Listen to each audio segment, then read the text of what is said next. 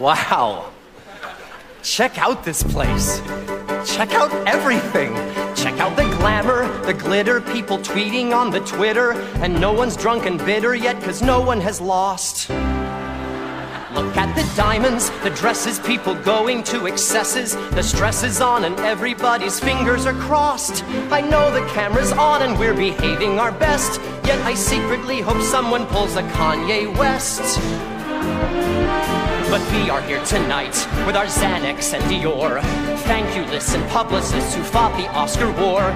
Tonight we toast what we love most, and I am thrilled to be your host, cause all of it is for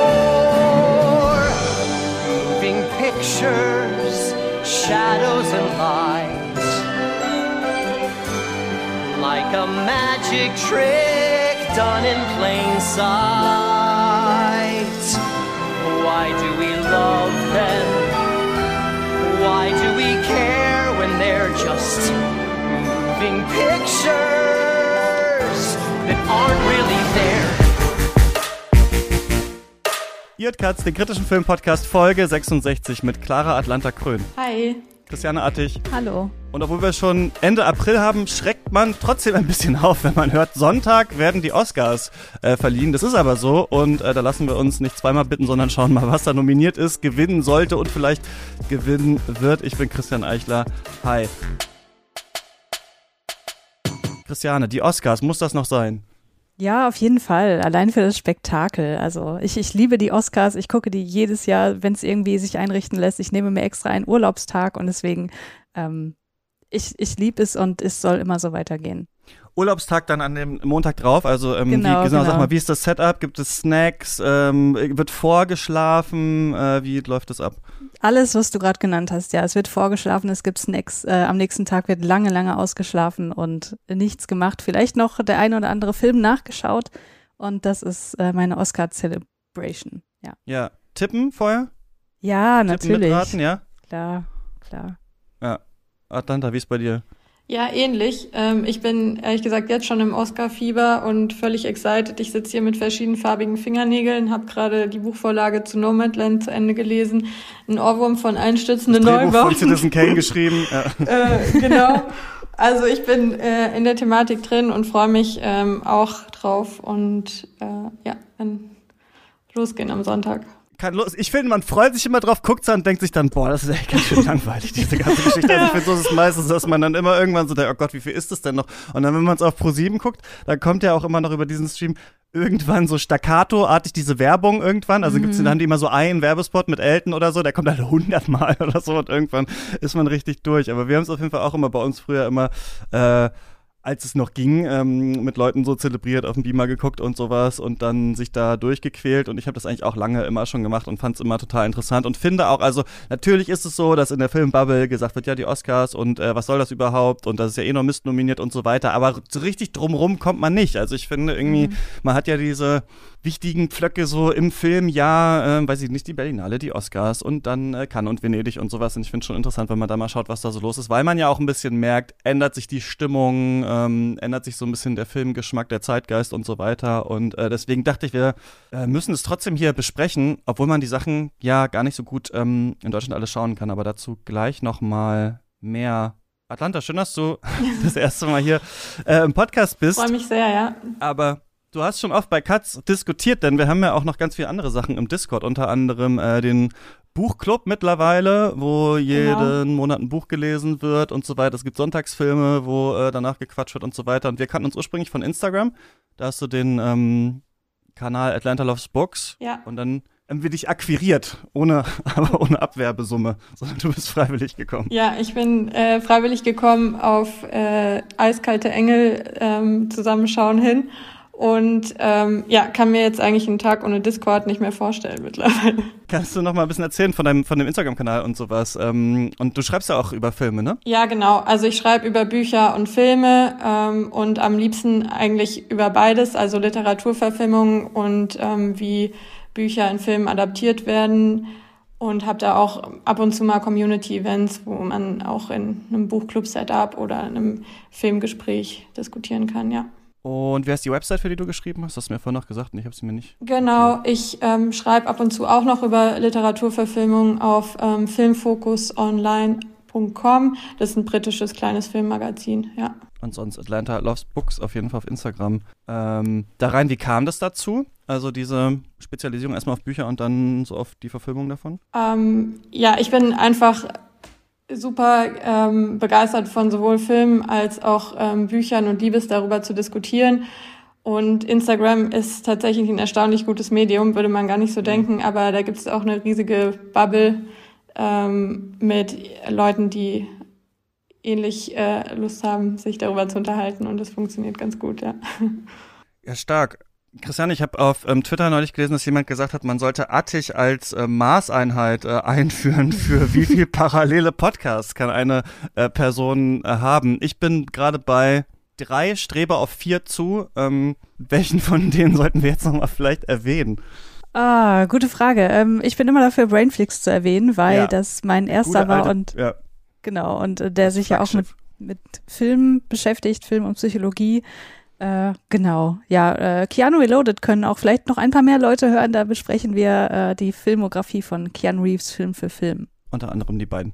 Ähm, stimmt, da bin ich auch irgendwann eingeladen, aber das dauert noch, glaube ich, so ein bisschen. Ne? Ich weiß auch gar nicht mehr für welchen Film.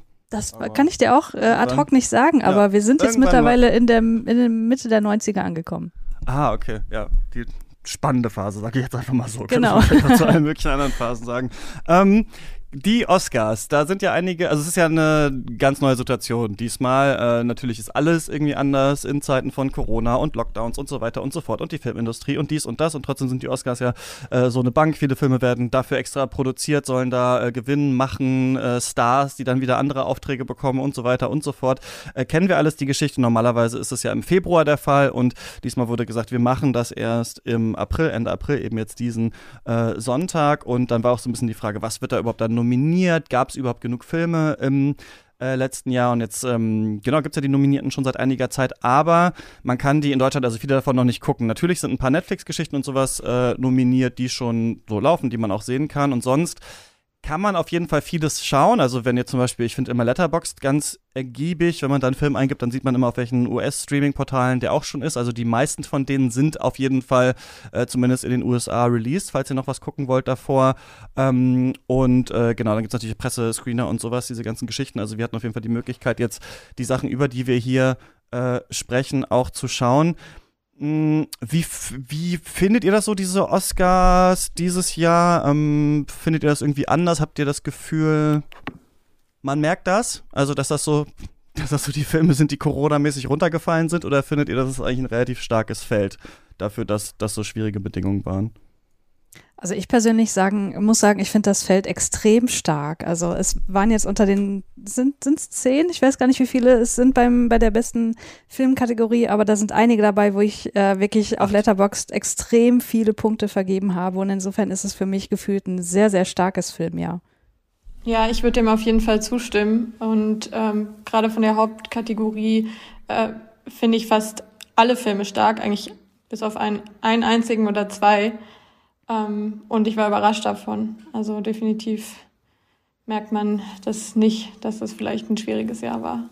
Genau, es sind ja auch so, ne, wahrscheinlich merkt man es dann erst dann im Jahr drauf, sagt man ja meistens, ne? Also dass dann die von denen hier natürlich auch einige schon abgedreht waren. Ich meine, man hat es ein bisschen gemerkt bei der Berlinale in diesem Jahr, dass man dann schon gemerkt hat, ah, da waren, glaube ich, die Hälfte der Filme unter äh, Corona-Bedingungen irgendwie gedreht worden. Ähm, und das sind jetzt ja wahrscheinlich noch so die Aufläufe, Ausläufer, die man hat und Sachen, die, von denen man auch immer nur so gehört hatte, die gibt es irgendwie. Und auf einmal bei den Oscars so ist das erste Schlaglicht drauf geworfen worden. Also The Father zum Beispiel oder Minari wusste man schon lange, die dümpeln irgendwie so rum, aber fast noch niemand hatte mhm. sie gesehen und jetzt äh, kommen sie so ein bisschen raus. Ähm, wir, das will ich vielleicht auch noch sagen, gucken auf jeden Fall die Oscars auch im Discord bei uns. Vielleicht so ein bisschen auch mit Live-Kommentar. Ich muss mal genau schauen, wie wir das machen. Das ist natürlich eigentlich ein großes Fest für mich. Ähm, ich glaube nur, wir nehmen eventuell am nächsten Tag das Celine Sciamma Special auf. Da muss ich mal gucken, wie genau das gemacht wird. Aber auf jeden Fall, ähm, falls ihr Katz ähm, finanziell unterstützt, also so eine einmalige Unterstützung ist ja die Eintrittskarte in den Discord. Äh, da kann man da rumhängen, äh, da werden wir das machen. Und da werden wir auch nochmal mit der Community die ähm, Oscars tippen. Also einmal tippspielmäßig was denken wir, was gewinnt und dann was wollen wir, das gewinnt. Dann haben wir auch solche kleinen äh, Cuts, Community Oscars, was hätten wir eigentlich ähm, ausgewählt, gibt's dann alles da. Genau kann man sich dann da alles reinziehen. Ich habe ja auch mal dieses Sheet, was Luis aus dem Discord gebastelt hat, so vor mir, in un unfassbar aufwendig, hier so mit Bildern und so weiter. Und äh, habe auch schon getippt. Ihr habt auch getippt und wir werden jetzt aber nicht durch 100.000 Kategorien durchgehen und bei allem sagen, was denken wir, was gewinnt und was nicht und so weiter, ähm, sondern ich würde sagen, wir beschränken uns erstmal auf den besten Film und gucken dann mal, ähm, wie weit wir so kommen und was so unsere Meinungen zu den ganzen äh, Geschichten sind. Ich finde das Feld nicht schwach, aber ich finde, dass das trotzdem alles so ja, so Filme mit so einer gewissen Sozialromantik sind, Themenfilme. Ich finde filmisch vieles davon nicht sonderlich interessant. Ich finde, es gibt nicht so viele spannende Ausreißer und so. Also so ein bisschen Problemfilm ist vielleicht ein großes Wort, aber ich finde so ein paar Filme davon relativ eindimensional eigentlich. Also ich hätte mir dann, glaube ich, ein bisschen bunteres Feld einfach gewünscht, aber ich finde auch ähm, die Filme nicht alle schlecht, aber ähm, ein paar so ein bisschen mittelmäßig, aber da werden wir, glaube ich, so gleich drauf ähm, kommen.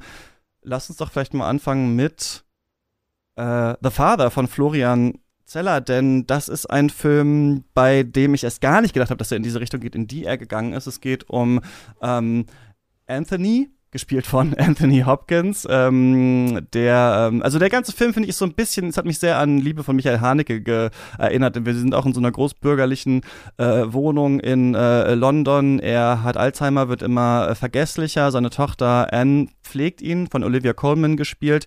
Und ähm, wenn man das so anfängt zu schauen, dann denkt man, man weiß wahrscheinlich, in welche Richtung dieser Film sich entwickeln wird. Aber dann äh, lernen wir irgendwann, dass wir den Film aus seiner Sicht ähm, sehen, also dass Informationen, die uns gegeben werden, vielleicht gar nicht stimmen, vielleicht hat er die nur imaginiert, auf einmal wechseln die Schauspieler und es soll so ein bisschen uns vermitteln, wie äh, passiert es eigentlich, wenn man ähm, vielleicht nicht nur sein Gedächtnis verliert, sondern sich nicht mehr auf seine Erinnerungen verlassen kann, wenn sich so ein bisschen Realität und Fiktion mischen. Und es hat dadurch manchmal fast so etwas wie so ein Time Loop Film, also dass sich auch Szenen nochmal neu abspielen, aber mit unterschiedlichen Schauspielern und so weiter. Und wir da so in seine Gedankenwelt ähm, ein bisschen eintauchen können. Christian, wie fandst du den? Ich fand den fantastisch. Ich habe den vor ein paar Stunden erst zu Ende geschaut. Ich habe den gestern Abend angefangen und war da nicht ganz so in der Stimmung und fand äh, als das, was du gerade angesprochen hast, also dass wir an der Nase herumgeführt werden, dass Szenen sich wiederholen, mit anderen Schauspielenden wiederholen, extrem anstrengend. Und heute äh, Morgen habe ich dann den Rest geschaut und war hin und weg weil ich finde, der Film wird von Minute zu Minute stärker und wenn man sich erstmal dran gewöhnt hat und weiß, worauf man sich da einlässt, ähm, dann ist das eine wahre Freude, dem Schauspiel insbesondere von Anthony Hopkins zuzuschauen. Und ähm, ich war am Ende, ich war völlig in Tränen aufgelöst und muss sagen, ich fand den wirklich unfassbar gut. Ja, also ähm, ich fand ihn auch extrem gut und auch filmisch spannend, da wir uns größtenteils ähm, während des Films eben in dieser Wohnung aufhalten und bis auf eine Szene im Auto ähm, auch diese ganze Räumlichkeit ähm, nicht gebrochen wird. Ich muss allerdings sagen, ich komme trotzdem nicht so ganz damit klar einzuordnen, was ich gesehen habe, ähm, weil der Film erstmal so anmutet, wie es handelt sich wirklich um eine Geschichte mit einem unzuverlässigen Erzähler und man könnte ab einem gewissen Punkt vielleicht rausfinden oder nachvollziehen, was ist Realität, was nicht. Aber egal wie oft man den Film schaut, oder ich habe ihn zumindest mehrmals geschaut, ich komme nicht drauf, das auseinander zu dividieren und ich fürchte, es ist auch so gedacht, dass man das gar nicht kann. Ähm, und das fand ich spannend. Andererseits auch, ähm, ja, e-, etwas, etwas verstörend handelt sich jetzt hier wirklich um das Gedächtnis und äh, die Erfahrung von Anthony oder ist da schon auch ein bisschen Gasli Gaslightning-Aspekt mit drin? Ähm, Gibt es da andere Motive? Das habe ich für mich jetzt abschließend gar nicht beantworten können. Ähm, Was meinst du damit? Also ob es tatsächlich, ob diese Thriller-Ebene tatsächlich ähm, wichtiger ist und es gar nicht so symbolisch ist, sondern da tatsächlich jemand Dreck am Stecken hat quasi?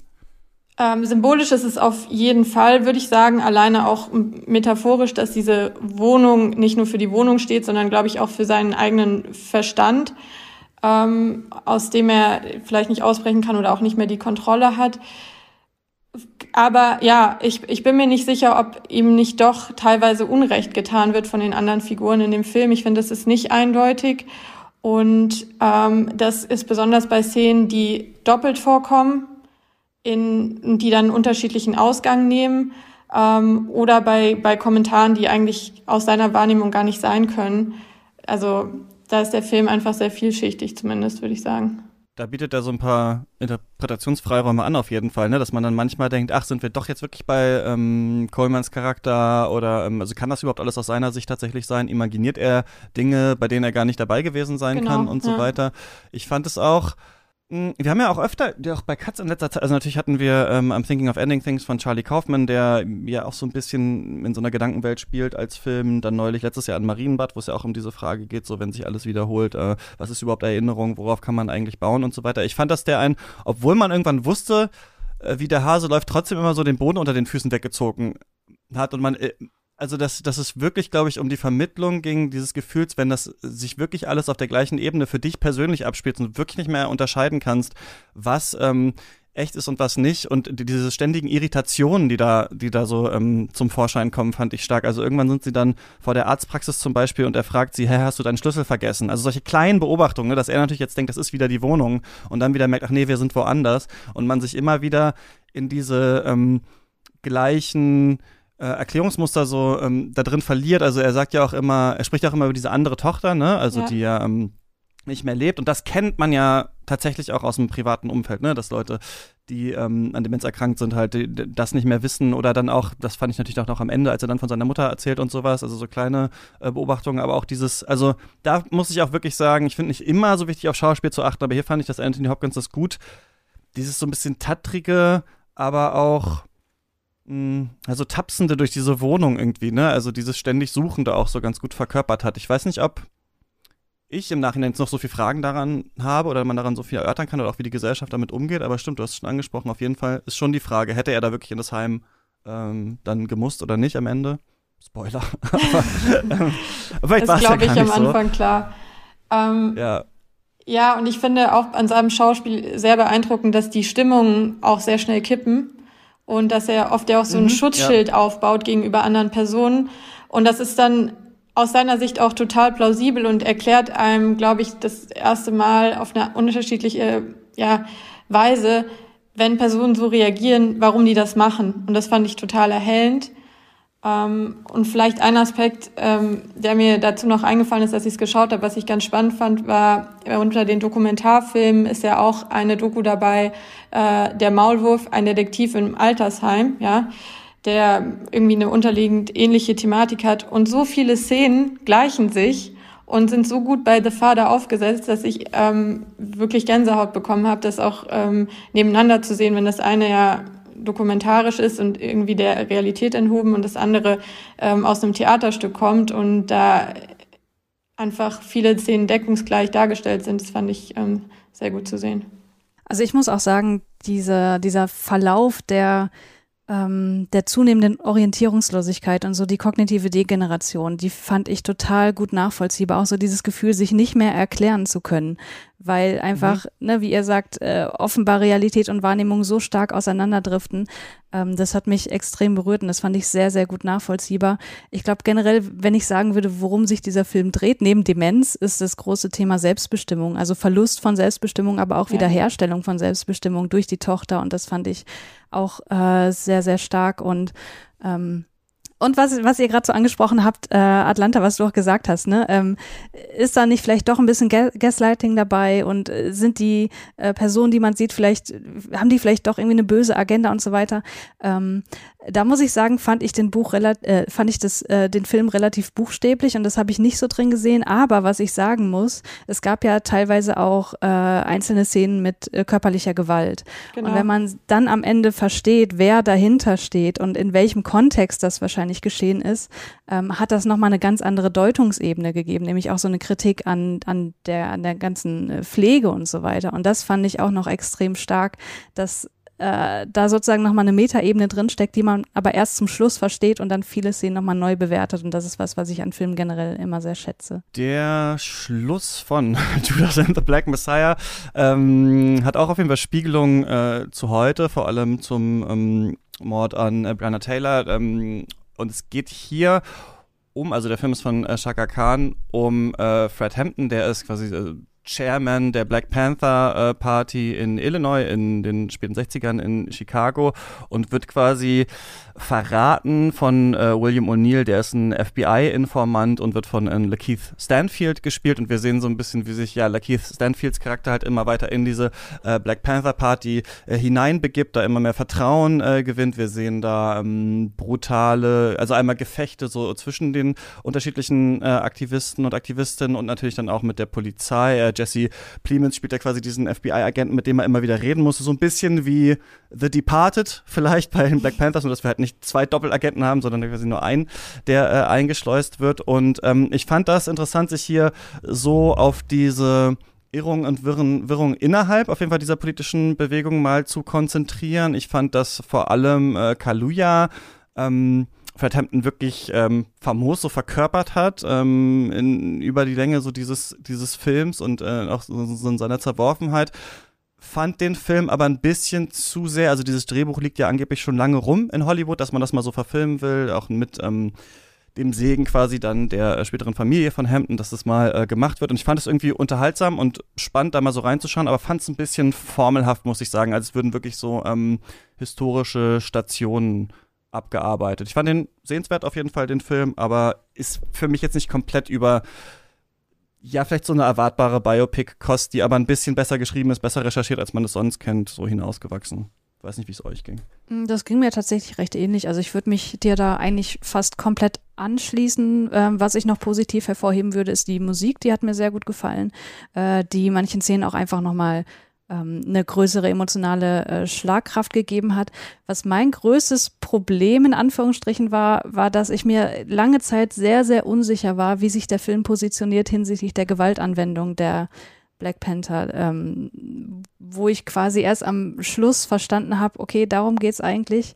Ähm, aber wenn diese Bewertung am Ende nicht gewesen wäre, hätte ich es, glaube ich, sehr, sehr schwierig gefunden, muss ich sagen. Ja, mir ging's ähm, ganz genauso. Ich war dann am Ende ähm, doch beruhigt oder habe dann den Film nochmal anders gesehen und war äh, auch so in Ordnung dann mit allem, was ich vorher gesehen habe. Bis dahin, ähm, muss ich sagen, gab's extrem starke Szenen und andere Szenen, die einen so ein bisschen dann wieder aus der Geschichte rausgeworfen haben, weil man überlegt hat, okay, wie ist das gemeint? Also so ging's mir mhm. jedenfalls. Was würdet ihr sagen, wie sich der Film dazu äh, positioniert? Wenn, wenn ihr so meintet, am Ende war es dann klar? Also ich würde sagen, gegen Ende ist er schon durchaus kritisch mit dem Ganzen. Ja. Ähm, weil über große Strecken des Films wird es halt einfach gezeigt, ohne irgendwie eine, eine wertende Einordnung. Das war zumindest so mein Gefühl. Und gegen Ende, also spätestens, wo wir dann erfahren, ähm, was mit der, mit der wahren Person passiert und dass er da offenbar eine für sich persönlich so große Schuld auf sich geladen hat, dass er da offenbar ähm, keinen anderen Ausweg mehr gesehen hat. Ähm, ich will jetzt nicht, ne, ich will jetzt hier komplett ja. alles spoilern. Ähm, das war schließlich der letzte Punkt, wo ich gedacht habe, okay, alles klar. Mank, haben wir schon eine Folge äh, zu gemacht. Der, ähm, das ist doch irgendwie klar, dass der nominiert ist, oder? Habe ich mir dann so gedacht. Also einmal haben wir David Fincher, bekannter männlicher Regisseur.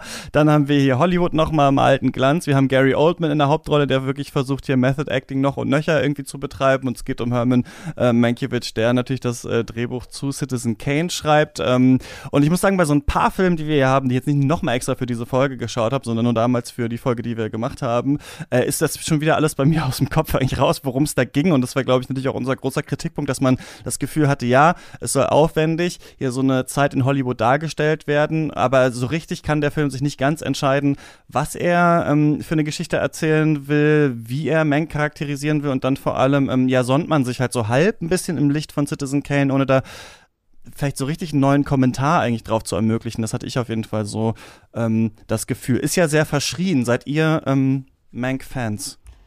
Für mich ist es so, ähm, dass ich fast sagen würde, für mich war es nicht klar, dass er so viele Nominierungen bekommt. Äh, einerseits verstehe ich, warum es so ist. Andererseits muss ich sagen, äh, im Vergleich zu allen anderen Nominierten fehlt dem einfach eine Dringlichkeit. Also ich habe bis jetzt nicht verstanden, warum muss ich das eigentlich sehen und wissen. Ähm, es ist nicht schlecht gemacht. Man kann durchaus einzelnen Sequenzen, Referenzen was abgewinnen. Aber das war es dann auch für mich, ehrlich gesagt. Und auch optisch, filmisch ähm, hat er nicht viel hergegeben, meines Erachtens noch. Ich würde das alles hundertprozentig unterschreiben und ich würde sogar noch weitergehen. Ich finde diesen Film furchtbar. Ich hatte überhaupt keinen Spaß beim Schauen.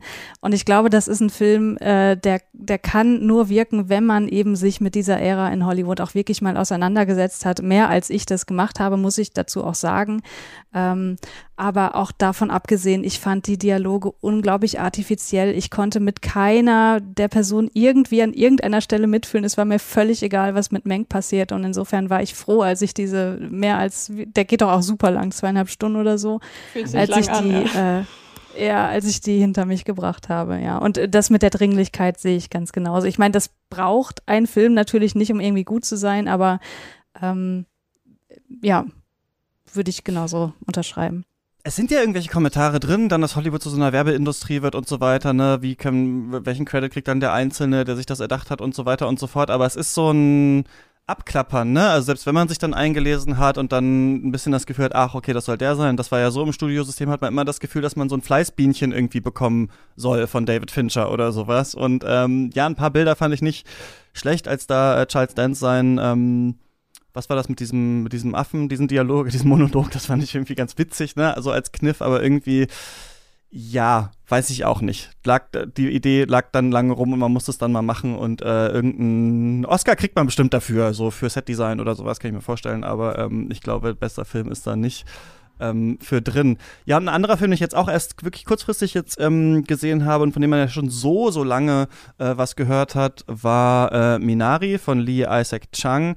Da geht es um, also es ist so ein bisschen halb autobiografisch. Es geht darum, dass ähm, eine Familie, die ursprünglich aus Südkorea in die USA gekommen sind, halt jetzt so auf dem äh, Land da ein neues Leben anfangen wollen. Ähm, vorher haben sie, was macht sie? Geschlechtsbestimmung von so äh, Küken, ne? Ja. In diesen Fabriken, Mhm. um zu schauen, welche Küken, also auch ein starkes Bild eigentlich, äh, welche Küken geschreddert werden sollen und welche nicht. Da hat dann sich so ein bisschen hochgearbeitet und dann äh, der Vater von Stephen Jung gespielt, ähm, sagt dann, okay, wir brauchen jetzt mal unser eigenes Feld, wir müssen jetzt mal richtig anfangen, hier wirklich mit unserer eigenen Hände Arbeit hier dieses Feld hochziehen, ähm, das bäuerliche Leben äh, starten und dann irgendwie erfolgreich werden. Also so eine Aufsteigergeschichte. Und ähm, die haben dann noch zwei Kinder. Der, dieser Junge ist so niedlich ey, mit seinem Ja. schweren Herzen. Also da war es mir wirklich auch das Herz schwer geworden. Ne? Der hat so ein bisschen halt auch da ähm, Probleme, kann nicht so schnell laufen und so weiter. Und später kommt dann noch die ähm, Mutter seiner Frau halt zu denen, also die Oma und lebt dann noch mit denen. Und es ist so eine ja, Geschichte des Ankommens, des Aufwachsens von Familienwerten, von so einem amerikanischen Traum, ohne aber so ein ja, Problemfilm über Rassismus im ersten, äh, also zum Beispiel hätte man ja erwarten können, so, so zu werden, sondern der das alles sehr ruhig und sehr bedächtig irgendwie aufzeigt. Und ich fand den vor allem erstmal einfach einen schönen Familienfilm, muss ich sagen. Also gerade diese Interaktion zwischen dem Jungen und der Oma fand ich so stark. Ich war so ein bisschen an so Royal Tenenbaums erinnert, wo er dann da reinkommt und den Kindern mal zeigt, so, also wo sie ja dann sagt, so ja, der hat zwar was am Herzen, aber wir können das jetzt trotzdem mal machen, so ihr müsst auch mal an den glauben und so weiter. Diese Szene, es wird viel gepisst in den, also gut, hier und natürlich in Another Round, vielleicht weil ich die hintereinander gesehen habe, ist mir so aufgefallen, aber er macht ja auch ins Bett, äh, äh, der Junge, und da gibt's auch so kleine Beobachtungen, also dass er dann die Mutter dann so zu ihm sagt, ja, du musst immer, wenn du auf Klo bist, musst du dich kneifen, um zu schauen, ob das ein Traum ist. Äh, und dann ähm, macht er das tatsächlich, dann seiner Oma da, äh, da seine Pisse zu trinken, so als Witz. Und sie findet es aber eigentlich auch ein bisschen witzig. Also diese ganze so kulturelle Unterschiede, dann gleichzeitig so ein bisschen äh, über die Generation hinweg diese Verständigung und so fand ich alles irgendwie ganz schön. Ich fand den Film aber auch nicht herausragend, aber ich finde, dass der nochmal auf eine andere Art, glaube ich, so eine ähm, Immigrationsgeschichte und ähm, äh, verhandelt und vor allem, ich finde, sich Zeit nimmt, auch sich diese Momente so zuzutrauen. Also nicht so, weiß ich nicht, alles an die große Glocke zu hängen. Ich fand den sehr einfühlsam, ist vielleicht so ein Wort. Hm. Das würde ich auch sagen. Also ich finde den Film im, im besten Wortsinne sehr nett. Also äh, das, was du gesagt hast, es sind äh, Themen des Rassismus drin, ähm, auch Identitätsfragen und ne, durch die Ablehnung von dem kleinen David allem Koreanischen gegenüber, ähm, finde ich, bekommt dieser Film auch nochmal eine, eine weitere Dimension und da ist eben dann genau diese äh, Beziehung zu der Großmutter, die du schon angesprochen hast, einfach total schön und ähm, ja, mega einfühlsam tatsächlich. Ich glaube aber letztlich, dass der Film nicht so lange nachhallen wird. Also ich glaube, dass ich da in einem Jahr überhaupt nicht mehr dran denken werde, weil dafür war er dann doch irgendwie zu seicht. Ähm, aber äh, Ja, ich glaube, der Film ist im, im, besten Wortsinne nett und leicht und einfühlsam. Das hast du schon sehr gut zusammengefasst, fand ich. Ja, was ich daran, ja, was ich daran so ähm, beeindruckend fand, war, dass im Zentrum dieses Films die Familie steht als Gesamtbild und jeder der einzelnen Charaktere auch gleich viel Raum eigentlich in der Erzählung einnimmt, vielleicht mit ein bisschen Ausnahme der Schwester äh, des kleinen Jungen, hat aber jede Figur ähm, genug Platz zu zeigen, wie unterschiedlich die auf die ähm, no, ja, Ankunft in, in der neuen ähm, Mobile Home reagieren, wie unterschiedlich sie mit äh, der koreanischen Kultur umgehen. Und ähm, da fand ich besonders spannend, dass die Großmutter ja ganz anders ist, als man es erwarten würde und auch als es David erwartet. Und trotzdem ähm, ja, haftet für den kleinen Jungen ähm, ihr zu viel koreanisch an, obwohl sie eigentlich ähm, ja super unkonventionell ist. Das, das fand ich einen sehr, sehr interessanten Aspekt des Films. Und insgesamt waren schon auch ähm, tolle Szenen, tolle Bilder dabei, süße kleine Details. Das mit dem Energy Drink fand ich schon extrem gut gemacht. ähm, Water, Juice, ja, ja äh, Water from the Mountains. Ähm, und ah, ja ich finde, da hätte der Film halt noch ein bisschen dichter sein können. Also wahrscheinlich fallen einem, wenn man mit der koreanischen äh, Kultur jetzt mehr vertraut ist als ich, noch mehr Details auf, die, die das Ganze auffüllen. Aber manchmal hätte ich mir eigentlich mehr von demselben gewünscht, ja. Ja, ist das zu versöhnlich dann vielleicht? Ich fand es so ganz interessant, weil ähm, einerseits mochte ich ganz gerne, dass der Konflikt zwischen den beiden, also zwischen dem Ehepaar, ja dann, also das fand ich auch irgendwie gar nicht nochmal auf die Thematiken jetzt runtergebrochen, sondern auch so irgendwie eine schöne Beobachtung, dass im Moment, wo alles klappt, also wo es dann heißt, es klappt jetzt, du kannst es jetzt verkaufen und dem Sohn geht's besser und so weiter, dass dann aber so rauskommt, ja, aber ähm, jetzt ist eigentlich doch alles vorbei. Und das fand ich irgendwie so ganz schön ähm, getroffen, dass es gar nicht so unbedingt um diesen finanziellen Erfolg oder sowas, den man dann hat, geht, sondern tatsächlich um die Haltung auch, die man dazu entwickelt. Ich habe mich nur, also er ist, wenn sonst Filme so, also wir haben ja bei, bei Filmen immer so die, die Frage, soll das so, soll die Problematik so krass auf? Bill Burr hatte mal so ein Bit irgendwie, wo er meinte, so dass wenn früher in Hollywood, dass es immer so war, wenn es einen ähm, Film gab über äh, das erste All-Black Swimming Team oder sowas, dann gibt's immer einen so im Trailer schon einen so einen wahnsinnigen Weißen, der nur brüllt, so warum schwimmen die hier rum und so weiter und so fort und wollte sich quasi darüber lustig machen, dass alles immer so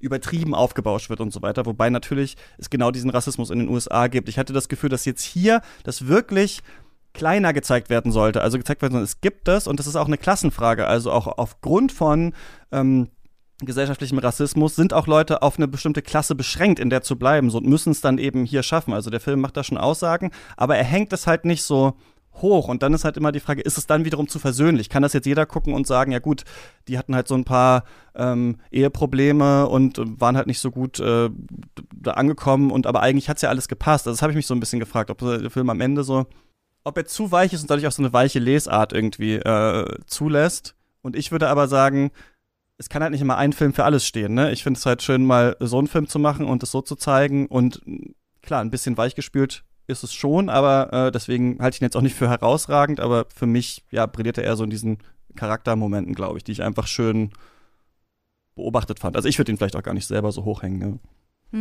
Ich fand das ganz interessant, was du jetzt gesagt hast, weil ich glaube, wir haben ja alle eine gewisse Filmrezeptionsgeschichte und wir wissen genau, wie das beispielsweise hier in der Kirche äh, hätte laufen können. Mhm. Und der Film macht ja genau das nicht, aber ja. wir denken trotzdem mit, was passiert hätte können. Ja.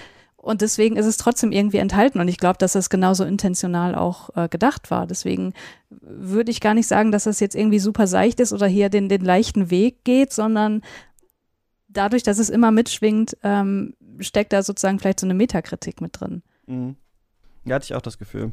Ja, und äh, also äh, anderes Thema nochmal dazu. Ich fand auch den Titel und die Metapher mit der Pflanze Minari, die offenbar überall gut wachsen kann und erst recht ähm, aufblüht, wenn, wenn sie einmal runtergeschnitten wurde, ähm, schon poetisch und schon schön gemacht, muss ich sagen. Das hat mir mhm. gut gefallen. Ja, fand ich auch. Nomadland von Chloe Zhao. Das ist äh, ganz interessant, finde ich, weil ich glaube, dass sie den Oscar bekommen wird für die beste Regie und ja dieses Jahr einen Marvel-Film macht, ne? Mit The Eternals. Mhm. Ich weiß nicht, ob wir sowas irgendwie schon mal hatten. Auf jeden Fall wird das ein ganz schöner One-Two-Punch, glaube ich, für alle Beteiligten und vor allem auch für Marvel, ähm, dass man dann einen Oscar-Winner Chloe Zhao, wissen wir natürlich noch nicht, draufschreiben kann auf den, in den Trailer rein und so weiter und so fort. Der Film ist mir auch eine na, relativ schwache Erinnerung noch, weil ich den in Venedig äh, gesehen hatte, wo er da äh, Premiere hatte. Es geht um Frances McDormand, die so eine Arbeitsnomadin in den USA ist, unter anderem halt bei Amazon ähm, arbeitet und äh, dann so in ihrem äh, Auto, in ihrem Van lebt und dann so ein bisschen rausfindet, es gibt so eine Art von ähm, Van-Nomaden, die sich auch mittlerweile alle vernetzen, äh, die so ein bisschen Tricks austauschen, wie kann man da eigentlich ein Klo reinbauen und so weiter und so fort. Und ähm, dann ja erleben wir so ihre Reise über dieses Land, so eine neue Solidarität der Unterschicht und dann so eine Frage, kann man doch irgendwo am Ende ähm, wieder ankommen oder nicht? Und das basiert ja auf einem Sachbuch, was ich ganz interessant finde. Und Atlanta, du liest es gerade oder hast es gelesen, ne? Ja, ich habe das ähm, gelesen und ich habe es auch gelesen, bevor ich den Film gesehen habe. Ähm, das Buch ist eine Reportage, wo die Autorin ähm, Jessica Bruder eben genau mit ähm, den Figuren, die, die im Film vorkommen, abgesehen von der Hauptfigur, die fiktional ist, ähm, Teile ihres Lebens im Van äh, mitmacht, mit denen herumreist, die Community ergründet und deren ähm, Arbeitswelt ergründet und dabei immer wieder auch Referenzen ähm, steckt zu generellen, ähm, ja eher ökonomischen Themen, also wie äh, funktionieren Jobs bei, bei großen Unternehmen, die nur auf so kurze Zeit sind, was für Schutzmaßnahmen gibt's für die Angestellten, was nicht. Ist jetzt ja auch wieder brandaktuell bei ähm, dem Thema Amazon und ähm, ob es da eine Gewerkschaft geben soll oder nicht. Mhm. Ähm, und sie schlägt auch den Bogen zur Great Depression in den 1930ern und sie geht auch generell in die Frage rein, was ist Rentensystem eigentlich? Ähm, wir leben in einer Gesellschaft, äh, jetzt gerade auch in Europa, wo wir das noch für relativ normal halten, dass es sowas wie eine Rente gibt. Ähm, historisch gesehen gab es aber ja viele Jahrzehnte, Jahrhunderte das, die Idee gar nicht. Ähm, und darum dreht sich auch für das, das Buch sehr viel. Und es ist auch in, in weiten Teilen sehr spannend. Ähm, der Film ist ähm, aber nochmal für mich deutlich besser. Und ich hatte, wie gesagt, das Buch vorher gelesen und habe mich gefragt, okay, Frances McDermott, wie will die das auf die Leinwand bringen, wie will sie diesen Zweckoptimismus, der den meisten Personen innewohnt, spielen und ohne, dass es zynisch wirkt. Und ich finde, das ist ihr grandios gelungen. Und das äh, habe ich nicht erwartet. Ja, das hast du total schön ausgedrückt. Also, äh, dass sie diesen Zweckoptimismus irgendwie rüberbringt, ohne zynisch zu werden. Das ist genau das. Und ich würde tatsächlich sagen, dass dieser Film über diese gesellschaftlichen Aspekte, die du jetzt aufgezählt hast, hinaus auch noch total viel über ja individuelle Trauer auch erzählt. Also mhm. ich, ich muss sagen, dieser Film, der hat mich komplett zerstört. Also der mhm. Film, es wurde noch kein Wort gesprochen und ich hatte schon Tränen in den Augen. Das hatte ich, glaube ich, noch nie. Und ich habe jetzt auch schon wieder ein Kloß im Hals, wenn ich daran denke. Ich habe den aber auch erst vorgestern gesehen. Und äh, ich, die komplette zweite Hälfte habe ich quasi durchgeheult. Also ich, äh, das Schauspiel von Frances McDormand ist so fantastisch, was sie mit ihrem Gesicht macht, in so kleinen Nuancen, ähm, vor allem Emotionen der Trauer und Einsamkeit und ähm, sich auch in gewisser Weise davor verschließen, neue Bande zu knüpfen. Mhm. Ähm, das fand ich unfassbar gut und ich würde dem Film so sehr wünschen, dass er den Oscar für den besten Film und auch gerne Drehbuch, whatever. Ich wünsche dem Film alles. Äh, ich vergebe sehr, sehr selten sofort fünf Sterne, aber das habe ich hier gemacht. Ich, ja, ich bin hin und weg spannend, weil ich nämlich bei manchen Leuten auch so ein bisschen vielleicht das, was man zu Vinari sagt, so, ja, ganz gut, aber irgendwie so, vielleicht fehlt noch was oder vielleicht ist es zu nett oder vielleicht ist es so zu dies und zu das gehört habe zu Nomadland, aber mir ging es auch so und mir ging es aber später erst so, also als ich das dann in der Venedig als letzten Film dann da gesehen hatte und man schon gehört hatte, also es war ja dieses Jahr so, letztes Jahr so, dass in Venedig eigentlich keine Hollywood-Filme gelaufen sind, ne?